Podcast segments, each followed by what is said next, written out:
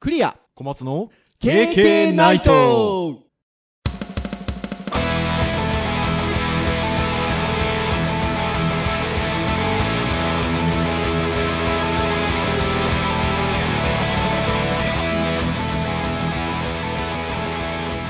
「KK ナイト」25回目おいやーキリがいい前回も言いましたけど半年近くあそうです ね25回目いやーいいんじゃないでしょうかね素晴らしいですよあそうか半年 ね大体50回ぐらいですもんね、まあこれジャンプとかもね50何個ぐらいですよね53ぐらいですね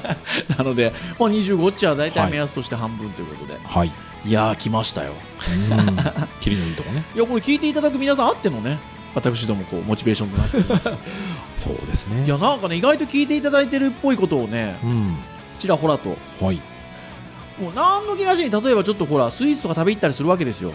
例えばあの学校であの TA うんティーチングアシスタントでサポートしてくれてる方とかね、社会人 TA の方とかとねこの間スイーツ食べに行ったんですようんでなんかその雑談をしてる時にはいそういえばこの間のその経験ないと思うみたいな 聞いてるそしたら聞いてますよってね言ってましたよ嬉しいでそのその TA の方は、えっと、小松先生の授業まだ入ったことないということでうんだからあの小松先生はどちらかというとデジタルハリウッド大学の先生というよりはあのポッドキャストのパーソナリテ ィその方にとってはあなるほどね今の立ち位置としてはね、はいはい今度授業入りたいって言ってましたはいはいというところなんですが、えーまあ、25回目ということで、うんここもう4週目ぐらいですかほら私のプライベートマックの待話ってました よもうこれねはい話せないんですよ事情があってあらねえ今週は今週は今週は ねえ1週間経ってるはずなんですけどうん前回の配信からね進捗なし話せないんですよ ね時空が歪んでます か話せないんですよなのでね、はいここの最初の枕のとこ何話そうかなと思ってたんですけど、はいはいはいあのね今ちょうど春休み期間なんですよねあはい大学ははいそうですね大学が、うんでまあなんつったんでしょうねちょっと全ての先生がどうかわかんないんですけど私は、えっと、1年間の中ではいつもに比べるとですようんちょっとゆ余裕があるっうんていうのは大学の授業はないからあまあまあえっとそうですね普段はえっと、私はあの社会人向けの専門スクールの方もやってるので、うんそれもあり大学の授業もあり、あのその他様々っていうところなんですけどそまあ、その大学の授業があの、まあ、成績付けが終わって、まあ、うん次の準備はもちろんありますけど、うんちょっと一段落ついてるので、あのちょっとまあ余裕があるとで余裕があると何を人間がするかっていうとですね妄想するんですよあらまあ一応時間があるので、うんまあその来期について考えるということもうんひょっとしたらね妄想の一つかもしれないんですけど妄想大事ですよ妄想するで、あの私どもねこのポッドキャストやってると割と最近ここ最近の傾向として最後に妄想に走るケースがあるじゃないです かありますねでも私ね、その専門スクールの方のあの受講生さんにもあの大学のが学生にもですね言ってるんですあのクリエイティブやるには何が必要か妄想力が必要だとうん使ってくれる人がどう使ってるのかっていうのを妄想なくしてはクリエイティブっていうのはできないんだとそ想像じゃなくて妄想妄想 まあそうまあ想像想像なんですけ どあのねもう一歩踏み込まないとうんよりなんか魅力的なものは出来上がらないかなと思ってましなるほてどそれを表現するのは僕妄想じゃないかなというふうに思ってあまあすけもどう想像のさら先にさらにねそうそう妄想ねそうそうそうと思ってるんです、うんでなんか今日は妄想をテーマにしたいなと思っていて、はいはいはいでえっと事業についての妄想をしてみませんかっていううんところではいいかがでしょうかこれちょうど ねほらターンが教育なんですよそうですねなので、えー、授業妄想を授業妄想してみようかっていう授業妄想というのは、えー、こんな授業がこんな授業がああったらったらいいかなとか実はこういうのちょっとやろうかなって前々から思ってましたとかうんなんかそんなようなことをお話をしていきたいんですけど、はいはいはいどうです今までにない、うんまあ、今までにないっていうことだけがそ のなんか別に取り立ててすごいってことでもないんですけど、まあね木をてらうだけはまあみんないですからね僕は最近あの僕はあの小学校のはいあ、ボランテはィいはアいで、はいはいはい。親父の会ってやってやってらっしゃるるんですよね。あ、り会長でしたっけ一応会長会長会長、らしいですね。まあ、基本雑用ですよいやいやいや。で、えー、と今年は僕はやらなかったんですけど、はい毎年あのお父さんが先生になる日っていうほうので、まあ、お父さんの仕事に関わることであったり、えーあとは、まあほまあ、自分趣味でもいいんですけど、はいそのお父さんならではの授業をしましょうほらとごろ、じゃあごろ今ごろ年は僕僕はやんなかったんですけどってことは、ややられたこともある。去年やりましたよへえ。去年ちょっとねあのウェブのアニメーションの話をちょっとどしましてう専門じゃないですか、専門じゃないですか。はい で今年はその逆に聞く立場で、はい他のお父さんたちのその話を聞いて、はい。まあ、運用だったりが、はい子どもたちがどういうところに食いつくかっていうのを逆にこう見ながら見ていてはい。でその中で一つあのああよかったなと思ったのがあのセキュリティ関係警備関係のお仕事されてる男おーはいはいはいはい。で、えーその方があの子どもたちについてその防犯だったりとか、はい。まあ、こういったこう事件が起きた時にあなたはどうするかっていうはいことをテーマに、まあ、小学校6年生にお話をしてました。はい。でその中の、えーまあ、グループワークとか授業というか、えーまあ、グループにならせて、はい。えーある紙を配りますとはい。まだ見ないでください、はい。で、えー裏返されるんですねはい。でそれをじゃあ見てくださいって言ったら時間を計りますので、はい。えー30秒で書かれたことを覚えてくださいとおでそこにいわゆるその事件が書かれてるわけですお誰かがこう倒れてるでどんはいはいはいはないシチュエーションなのかとか、はい。すごいたくさん書いてあるわけですねはい。でそれを30秒で一旦覚えてでそれでその場でじゃあ電話してるイメージで、えー、おー110番かけますか119番かけますかじゃあ110番ですおうで私が受け答えしますのでっおうてそのお父さんが、えー、110番事件ですか事故ですかみたいな、はい。で小学生がそれに対して今見たもの30秒で覚えられることってなかなか少なかったりするっていうのを実体験してもらうっていうのではあ。でやっぱりすごくそこまで割とその、まあ、ちゃんと聞いてはいるんですけど、はいい、わゆるその座学として聞いてる立場の子どもたちがですね、要するに自分たちで何とかしなきゃとかどうしようとか何がっていうところをやっぱ話し合ったりすうる、んまあ、非常にまあアクティブラーニングとかその能動的なうん授業のシーンを見たところがあって。でそこで、まあ、あのあーいいなと思ったのはいわゆるその事件、まあ事件まあ、そもそもその、ね、防犯関係なうのんで事件が起こるんですけど、はいや教室にこの事件が起きるっていうのはなんだろうなすごくその勉強する子たち、まあねそのはい学んでる子たちがその当事者性が非常にい強いそうですね能動的なのうん自分のこととして考えなきゃいけないっていうのを割とこう作れるなといいですねなんでしょうねセキュリティ関連のお仕事をなさってらっしゃるお父様っていうのはがそうそうそういうことをやったっていうのはなんでしょうそこの業界では割とそういうことってやるんですかね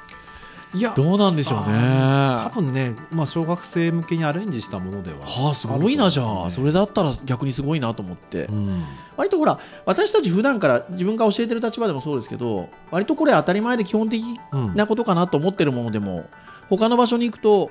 あーって思ってもらえるようなこともあるじゃないですそうかですねだから割とそういうノリなのかなっても思ったんですけどいやただね事前にミーティングでいや小学校56年生だからねっていうので 割割とその食いつきの部分だったりとかその一般の人と違う理解の仕方、まあ、語彙がそもそもそんなに、ねはいまだ大人よりも少ないので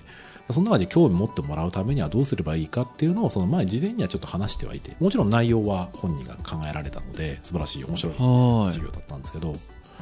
なんか私どもの領域にあの持ってくるとしたら何なんでしょうね例えば何かのブラウザーで表示されない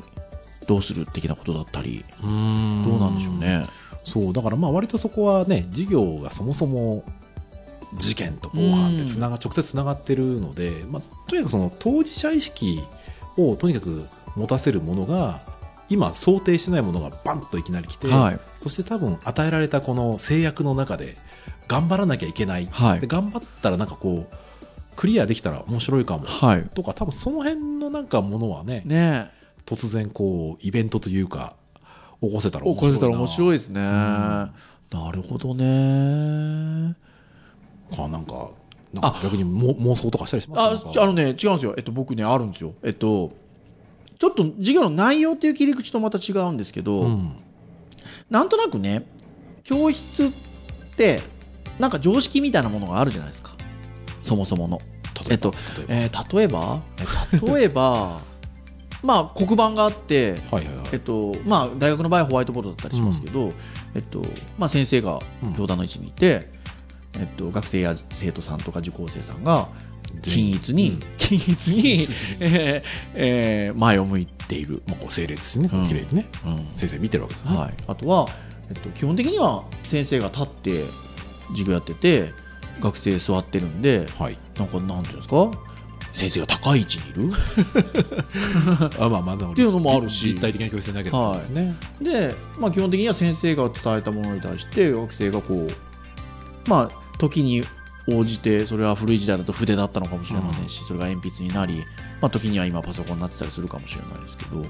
あ、そんな感じじゃないですか。まあ、伝える上では合理的っちゃ合理的ですけどねえでもよくあのそういう教育 ICT なんかのこうイベントなんかにも出るとよく象徴的な写真としてお出しになる先生方もいらっしゃるんですけど、うんなんらね明治時代の授業の教室風景と、うん今の教室風景が変わってないんですよ。うんそれで言うと、まあ、内容も含めてなんですけど何かこうやっぱり新しい時代で、えっと、社会も文化も変わってきてる中で、うん教育スタイルだけが同じようなところっていうのはねなんかまああれなのかなっていうところで言うと、僕ね前々からやりたいと思ってるのはそのあの教室のその位置関係なんですよ。その先生が前にいて、はいはいはいえっと、生徒が綺麗に並んでみたいなところっていうのが、えっと、なんか崩せない崩せないかなというか、まあ、なんかこうもっと効果的に測れないかなっていうところがあって、まあよくあるところで言うと島作ったりとかはいはいはい。あるじゃないですか、で僕聞いたことがあるのが前を向いてるって同じ方向を向いてるっていうのは同じなんだけど、先生が後ろに立つっていうと教室があるって聞いてうん。はいはいはい。これなんかあれらしいんですそのパソコンを使った教室のっていうことで確か聞いたんですけど、はい。まあ、要は学生受講生、えっと、生徒が作業してる様子っていうのが後ろに立てば一目瞭然なので、はい。まあ、よくよく考えてみればパソコンを使うっていうことでいうと前にいるとその様子見えないんですよ見ね。えないんですよね。これね止まってるかどうかわかんないですよわかんないんですよだからそれでいうと後ろにいるっていうのは、まあ、非常にあの受ける側も緊張感が多少ありますし、ね、見られてる感はそう半端ないですね。いいかなと思うんですね。でいいかなと思うんですけどただ作業してもらったりっていう時はいいんですけど何かこちらからあの学びを与えたいうん時に若干ちょっとなんかむやりづらかったり難しい場面もあるのかなっていうところで、あの本当はね今年度やりたかったんですけどうできなかったんですけどほうちょっと前々からやりたいなと思ってるのはこ言葉が合ってるかどうか分かりません よ編集会議の時にこの言葉を私が吐いたらえっと小松先生がそれは正しいんです かっておっしゃいましたけどあの逆デッサン配 置逆デッサン配置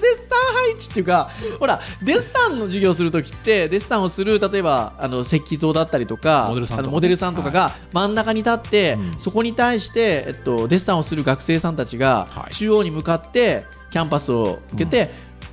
書くじゃないですか、はい。それかのごとくうん。あの自分のノート PC を持った学生が僕らの領域で言うとですよ、うんはい。えっと円になりますはいはい。輪っかに、はいはい大きな輪っかになって、えっと、ただし内側を向くんじゃなくて、えっと、外側を向く先生が中心で先生は、ね、中心にいる中心で、はい周りがみんな、周りが学生でで、えっと、外側を向いているほうことによってさっきのほら後ろから見てるのと同じでうん作業をしてる時にはもう一別してどういう状況になってるかっていうのをはい伝えられるように、えー中心にほうほうほうほう立つほんで何かこちらから与えたいものがある時はもうくるっとうんこちらを向いてもらうはいすると真後ろに立つっていう感じよりはうん僕流動性があるんじゃないかなと思ってまして、ありますねうんなんかねそこのバランスが意外と予感じゃなかろうかと。あーそうね編集会聞いた時にもあーなるほどなと思ったけど今聞いて思ったのって、はい話をじゃあするのでこっちを向いてくださいっていうリクエストって、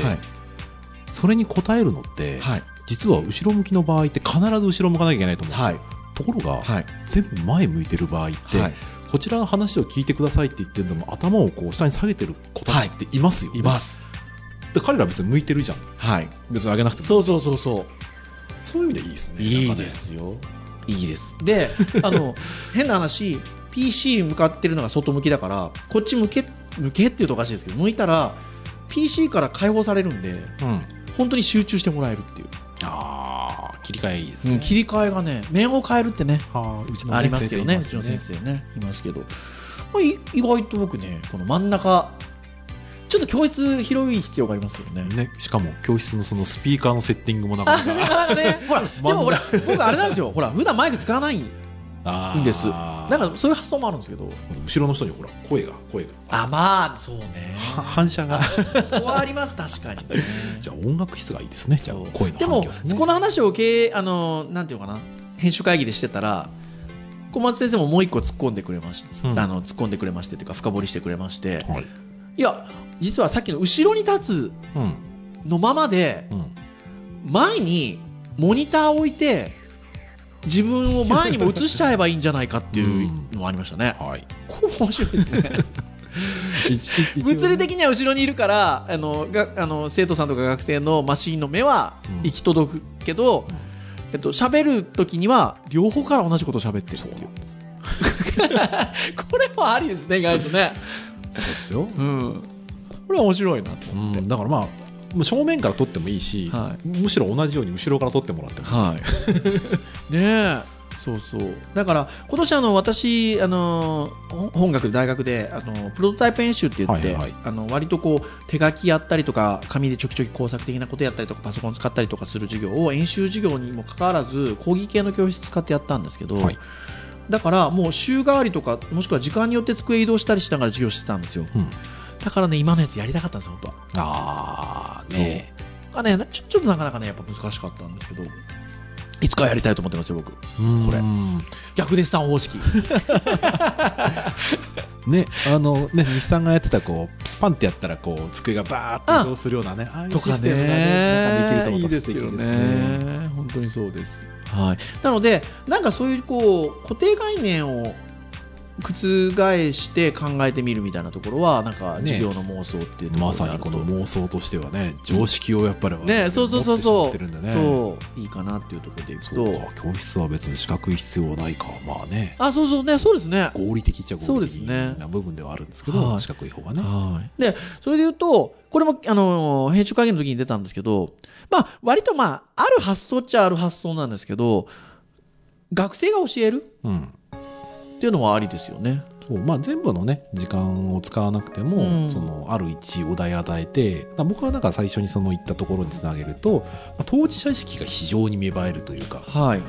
まあ、そのなんだろう能動やっぱキーワードははそこですね、うん当事者意識をいかにね起こさせるかっていうこと割とね先生が喋って聞くっていうのは別に悪い話じゃないんだけど、はい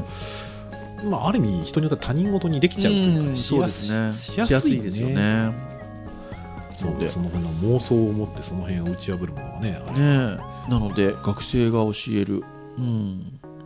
なんか学生に教わってみたいものってあります、学生に教わってみたいもうの、ん、あーなんだろうな僕先言っていいですかあどうぞ僕あの最近の学生のネット利用なんていうんですか状況っていうんですか学学生はこんな使い方してるとかね学生のネットにはこんな文化があるとかねそういうのをなんか学生に授業してもらえたら嬉しい楽しいなと思ったりするんですよねそうですねまああとはどうなんだろうあの実際聞いてみたいので言うとうん僕らの授業をなんだろう僕学生の頃授業を取ってるのって大体ノートだったんですよはいで,、えーでその時にコミュニケーションを取るのって大体やっぱり手紙で渡したりとかはい今の子たちってはい例えばその休んだねはい子たちとかに例えば情報をシェアするのうんまあ、例えば写真撮ったりとか、まあね、ドロップボックス送るとかね、まあ、そういうなんか学生たちの今のそのノウハウというかいわゆる友達と授業のその情報をシェアするのにどういうちょっとそうそ技う術先的な先生としては、こまあね、あの学生たちに対するシェアはしたりとかすることはあっても学生同士が工夫してどういうふうしてなるこのかとをでしてしるょかはね知らない話なのでそういうのをね、うんなんか学生が先生になってちょっと教えてくれると面白そうじゃないですか。実実は言いたくないんですがこういうことしてますみたいなそうとかね授業中やめようねとか そういうのあるかもしれないですけどもちろんあの教育の手法としてあの本来その学校で僕ら僕らだったらウェブの先生やってるのでウェブで学ぶべきものをうん学生に研究してきてもらって、先生の立場で喋ってもらうっていうのも一つ、うん学生が先生になるっていうそうですね一つのやり方ですけど、なんかそういうなんか学生自身僕らが逆に知らないようなことを学生に先生になって喋ってもらうっていうのはなんか参加聞く僕らの方もた楽しそうじゃないですか。ん楽しいです ねいいですよね。ほんで、あと話に出てきたのは、これ小松先生がおっしゃったのかな僕もなんとなくぼんやりとは思ったんですけど、あの、基本教室って先生一人ですよね、みたういんな。というと、そうそうそう常識常識いろいろ考えた上で、ね常識で考えていくと一対多数だなっていうとこそう。というと、二人いてもいいじゃんっていう。うんで、二人いてもいいじゃんっていう時に、なんかグループアートのサポート的なことを考えると、まあ、それはなんか今までの延長かなっていう。じゃなくて、なんか一個のテーマに対して、もう、対決姿勢をあらわにする。 うんね先生が。 これをこういう視点で見るとこうじゃないか。いやいや、これをこういう視点で見ると。みたいなね。うんそうなんかねその漫才みたいな掛け合いみたいなやつもあってもいいいいし、それぞれの先生がそれぞれの立場でで、話すどう捉えるかって話したりとか、もう面白いですよね。そうなんかそこに学生がこう一方的にね一人の先生でなんかこう慣れてしまうとういうか、ねん。あなんかこっち側に集中してからこっち側から来たみたいなそう。なんかこう飽きさせないっていう部分だったりこともあるしなんかこうそこに自分がいてあこういう考え方が発想があるどっちがいいかなかな例えば比較とかもね、そうそうそうそう。割と先生一人よりか二人の方が効果的じゃないかな、いや、まあね合理的じゃないかもしれないけどね、うん、けどそういうものが、まあ、さっきもありましたけどねその全部の授業をそうするかっていうってことじゃなくて、例えば一部をそういうものをやってみるとかっていうのはうん面白いですよね。ねなんか、ね、ちょうどその編集会議の時に例で小松先生がポロって言ってたのはなんかそういうのを歴史の授業でやってみるとかね、うんそうそうそそ、うのなんかど誰の立場で語ってみるとかねうん、政府側の立場とそうそうなん学者のか、ね、革新派の立場で喋ってみるとかねそうそうそうそうそういいですよね。そうこういうふうな解釈の仕方があるとあるよねって実際には実際これは資料としてはないとかね、うんまあそういうなんかなんか興味を持ってもらう事実つなげたりするとすごく面白いと思う、ねえ面白いですよね。ね先生方の苦労をよく知らないまま喋ってますけどそう。い や、でもね妄、想 ですからねいや、いいと思い ますよ。それで言えば、だってほら、例えば私どものジャンルで言うと、うんデザイナー側とコードプログラマー側に分かれるわけですよ。あで、デザイナー的な視点としてはこう作りたいと。ーうんいや、プログラマー、コーダー的な視点で言えば、いや、こっちをこういう方が合理的だみたいな話は面白いですよ、多分。ありますねねえ。よくあるじゃない、仕事でもあるじゃないですまか。すねそこまで喋れるようになってくれるとまあベターですね、 なので、そういうのを、なんか割とこう、先生が割とこう、疑似的にそういううんうん人間として立ってあの学生がそこに参加してくるような頃っていうのは面白いですよね、うんそういうのできたら素敵はいそしてグループワークはい、グループワークですけど、うん、これも既存既存の概念を壊しましょうよって話になって、グループワークって言うとどうしてもいろんな人の意見を聞けるようにグループを組んで、まあそこで話をしつつ、はいまあ、チームとしての意見をまとめてじゃあ発表してみたいなところがあるじゃないですか、はいこれも小松先生がはいポッとポロッとおっしゃったんですけど妄想ねチーム ね、チームはチームでグループワークなんだけど、はいグループワークなんだけど、同じ場所にそれぞれのメンバーがいない。まあねこれはいいですよ 例えばその私どもの領域で言うと、まあ、ウェブって役割分担をして作るっていうような側面があるんですけど、それをじゃあ本学で言うと1人はチームに分かれるんですよチームは分かれるけど1人は教室はい1人はカフェテリアはい1人は例えばメディアライブラリー、はいなんかにいてそして私ども先生はまたどっか別の教室はい、でそのチームの代表者かなんかがまずは私ども先生のところに来て、うん何かを要件を伝えられると、はいそれに対して遠隔で チーム作業をするうん、今これなかなかいいですよ今の時代にね今の時代 に教室の概念を破る意味でそうなんかね教室はなんか一個の教室でやるもんだグループワークは、えーまとまってやるもんだっていうところを概念を崩すうんそうだからそこでねいろいろねあの気づくことがあるんですよそうだから情報がいかに伝わらないものかっていうことであったりとか、うん遠隔であることによってとかねそう伝える工夫をどうするするかとかあとはね別に携帯使ってもいいですよ、うんスマホ使ってもそいいうしビデオチャットでもいいし、まあ、あとじゃあ記録残すのに何がいいうかとかね、んまあ、そういうのにやっぱりこう気がつけるかどうかっていうところもあるし、まあ、実際それを先に教えてもいいですし、うんこれはそれでも一回やっとくとなんかあの逆に家でやっててもこれはなんかや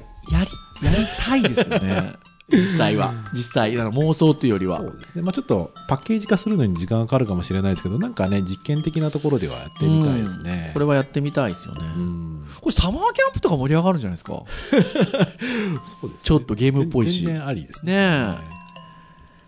なんて一ネタできましたよ、うんはーい。ところで。まあ、いろいろ喋ってるんで、えっと、というところもあるんですけど、最後に、ちょっと皆さんに問いかけをしたいな、みたいなところもありまして。おなんか新しい規制、 いや、規制概念崩すっていう、だんだんキーワードになってきたんですよね。はいはいはい編集会議やってる時にそうね、あの、まあ、妄想じゃなんか、じゃあ違うものってなった時に、一つね、テーマが私ども二人の間で出たんですけど、 うん、答えがなかったんですよね。うん、でもだからこれ聞いてる皆さんとか先生方とかなんかそういうのでなんか答えらしきものがあるのかなっていうところで言うと、授業って先生が喋ってる間って基本的には黙って聞,、うん聞いてるんですよね。はいまあじゃあグループワークしましょうみたいなことになれば授業について関して話してみたいなことってするんですけど、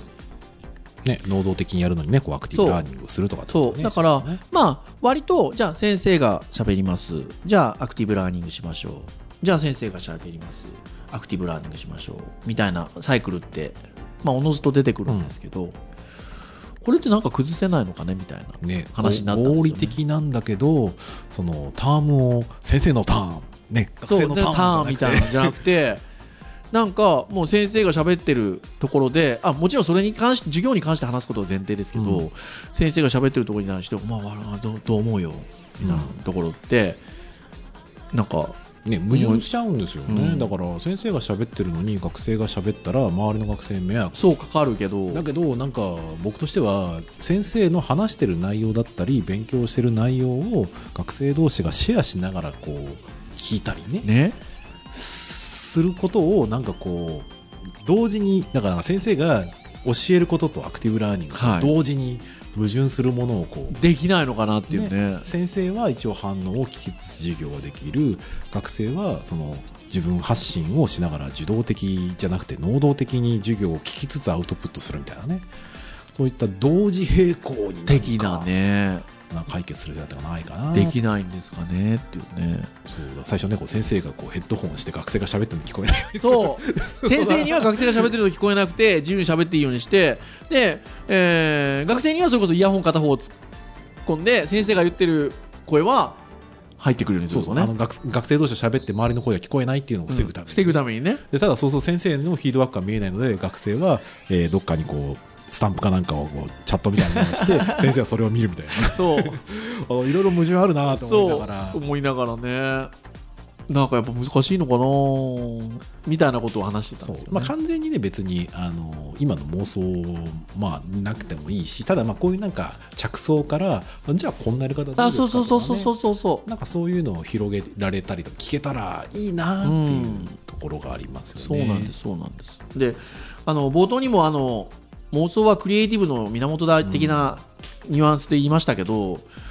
僕もね最近そう思ってるんです。うんそのそれはあのその私たちはそのウェブのクリエイティブをほまあななりわいにしてるので、まあそれを教えてるし、それをっていうこともありますけど、あの僕世の中にあるものって全てクリエイティブだと思ってまして、ほう仕事って、うんそもそもうん何の仕事であってもクリエイティブなものじゃないですか。うんでそこにおいて言えばだからやっぱりじゃあ全てにおいてやっぱ妄想は必要なん じゃないかなってすまごあいすごいすすごごいい言いすごい過ぎちゃう言い方をしちゃうといやでその時に違うんですえっとどうしても日本人ってって僕も日本人なんであれなんですけどいやそれできないでしょうとかいうところを言いがちじゃないですかうんまあまあいろいろな立場ねありますそうそうそう、ねだからなんかそれやめようよっていう なんだなんていうか今みたいなこと今最後にこういうのできないのかなっつったらなんかねもう山ほど突っ込みきそうな気がするんです、うんそうですねいやだってそもそもみたいなそうそうだ合理的かどうかはまあとりあえずありますけそどうそうだからそれ言ってたらなんか新しいのもやられないじゃんみたいな、とこでまあまあ思考停止をせずにそうそうそうそうそうそう、まあできるできないかあ置いといてもじゃあそういうふうな考え方をしたときにそうそう完全に再現できなくてもあこういうことできるかもしれないでもままさにさっき小松先生言った通りなんですけどなんかそこが何事においても大事なんじゃないかなと思ってて、うんそういう発想でいきましょうよっていう、あるがままに固定観念で止まるんではなくうて、ん、変わらないにしてもそこに必然性だったり合理性なりを知るために妄想してもっといいものできないかそ今これなりにベターだ、う、うんまあでもそこの妄想からなんか違う発想できる可能性もあるんでそうだから楽しめるかなとかどうかなみたいなところでその変な話例えば僕ここ数年ブレンディットラーニングみたいなことやって先生の役割が1個の授業の中で何うん、パターンもできるみたいなことって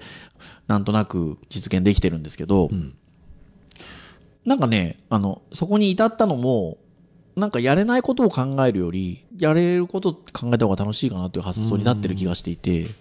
あのそんなこと思ったりしますよなんてほら教育の回だからちょっと真面目に締めようかなと思って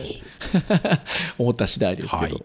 これをお聞きの皆さんいかがでございましょうかとね、あの皆さんの妄想をねはい聞かせていただいて、ぜひ、はい、聞かせていただきたいなというふうに思います。はいはい、じゃあ、このぐらいにしたいんですが、はいえー、KK ナイトはですね、えっと、配信サイトで直接あの聞くこともできます。プレイヤーがちゃんとついてますので、聞くこともできますし、えー iTunes ストア、購読登録もできますので、登録していただくと、えーまあ、今のところは木曜日の朝に降ってくると。はい今のところ落ちてきますよ、です よ。はい、なので、まあ、あの割とその内容はゆるくやっておりますのであの気軽に聞いていただきたいなと、まあ、はい通勤・通学、うんまあ、以前も言いましたが私皿洗いの時聞いてみたりと か、ね、あのしておりますので、はいまあ、お風呂に入りつつとかでもいいでしょうし、ん防水ちゃんとしていただく必要がありますけど なんか変わったシチュエーションで聞いたことありますないあーあんまないですねあーほとんど通勤が多あい通勤です通か勤か仕事中が多いですねああそうですかそう私ねあの福岡時代の教え子もね仕事中職場で聞いてますっておお前だけかみたいな 流してんのかみたいなことがありましたけ どまあありがたいことで,、うんでまあ本当にいろんなシチュエーションで聞いていただきたいと思いますし、まあ、あのコメントレビューなどもさまざまなところであのいただくことできますのであのぜひぜひよろしくお願いしますとはいいうことでございますはいでは以上といたしましょうかね、はいえー本日お届けをしましたのはクリアと松でしたそれでは皆さんまた次回の配信までさようならさようなら